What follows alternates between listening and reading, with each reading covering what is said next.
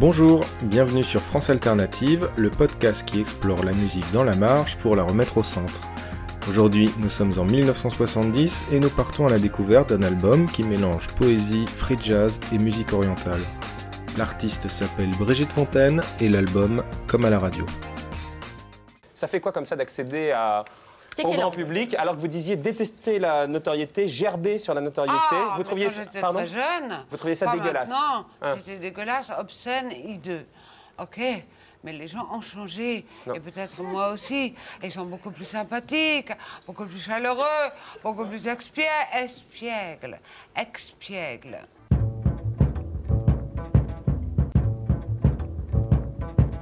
On va pas se mentir, pour ma génération, Brigitte Fontaine, c'est d'abord la folle des bêtisiers de fin d'année. Une figure androgyne, carrément barrée, qui surprend tous ses interlocuteurs avec des tirades hallucinées, souvent couvertes par les rires de Ruquier ou de Fogiel. En 2009 sort l'album Prohibition, porté par le single du même nom et dont le refrain résonne aujourd'hui en pleine réforme des retraites. Je suis vieille et je vous encule. Alors un jour, j'ai eu envie de découvrir la longue carrière de cette chanteuse, dont le nom est souvent associé à celui d'Areski Belkacem, son mari que l'on retrouve sur Comme à la radio. C'est ce deuxième album qui retient mon attention, la pochette était énigmatique et Thurston Moore de Sonic Youth l'avait un jour évoqué comme une influence majeure. Alors aujourd'hui, oublions Fogiel et Ruquier, nous sommes en 1970 et en ce jour, la France a peur. Il y a un peu moins d'une demi-heure que nous avons appris la nouvelle. Charles de Gaulle, l'ancien président de la République, est mort hier soir à son domicile à Colombey-les-Deux-Églises à 19h30. Le général de Gaulle a succombé à une crise cardiaque. Il était assis dans son fauteuil et s'apprêtait, comme tous les soirs, à regarder les programmes de la télévision. Ce sera tout à fait comme à la radio. Ce ne sera rien, rien que de la musique. Ce ne sera rien, rien que des mots, des mots. Des mots, comme à la radio. avec son tempérament, quoi. C'est parce qu'elle a vraiment peur des fois des orages. De...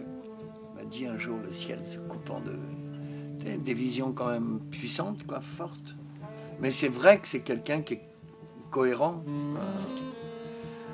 Il y a tellement de gens qui cachent tellement de choses et Brigitte ne cache rien. En 1970, Brigitte Fontaine est déjà connue des milieux parisiens. Elle est le visage androgyne du Paris des cabarets, du psychédélisme et de l'avant-garde à la française.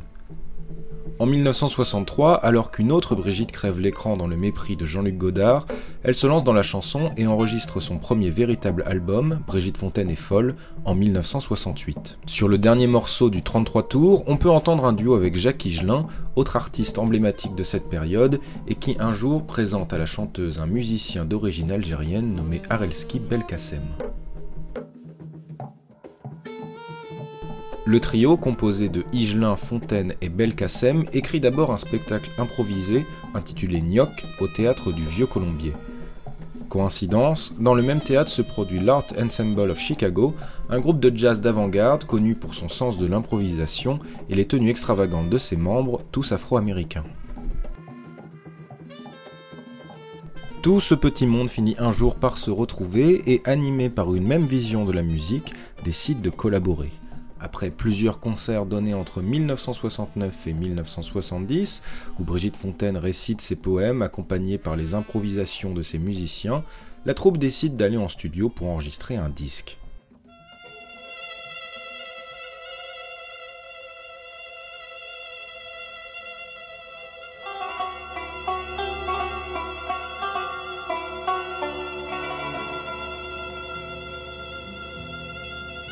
Hiram, hiram, hiram, hiram, hiram, hiram, hiram, hiram.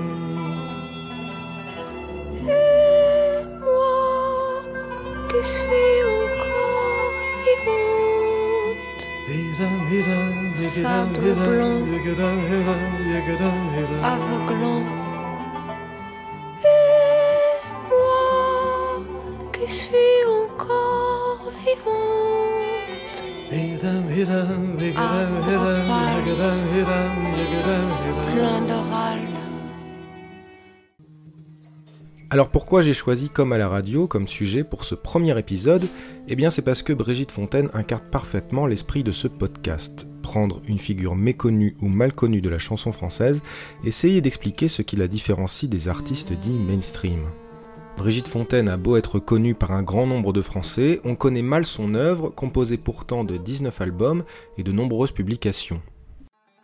Pourtant, quand on écoute comme à la radio, on découvre une musique certes expérimentale, mais pas pour autant dénuée de belles mélodies et d'ambiance entre hypnotique et orientale. Les influences algériennes apportées par Areski Belkacem sont encore novatrices à l'époque, et il faudra attendre encore plusieurs années pour voir le vrai mariage entre musique française et orientale. Comme à la radio est une vraie réussite, avec des morceaux comme Tanka, Le Brouillard ou le titre éponyme, le disque gagne au fil des années un statut d'album culte dont l'influence traverse les frontières. Je le disais précédemment, mais des artistes comme Sonic Youth ou encore Beck ont loué les expérimentations sonores de Fontaine, Sonic Youth allant même jusqu'à enregistrer des morceaux avec la chanteuse. Aujourd'hui, Brigitte Fontaine a 83 ans, elle ne se produit plus sur scène depuis 2022, mais elle a au fil des années créé une œuvre toujours dans la marge, expérimentale, mais jamais vraiment bordélique. Je vous encourage à regarder des interviews plus posées de la chanteuse, et puis si vous la trouvez trop folle, vous savez ce qu'elle en pense.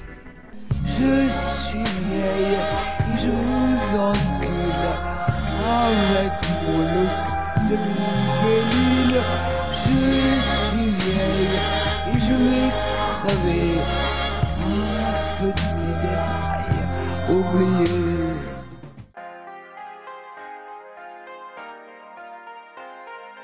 Voilà, c'est terminé pour ce premier épisode, merci de l'avoir suivi. N'hésitez pas à vous abonner sur la page du podcast, de le noter si vous avez envie et de me suivre sur Twitter ou Instagram. On se retrouve la semaine prochaine et cette fois on parlera d'un artiste qui n'a jamais vraiment existé. A bientôt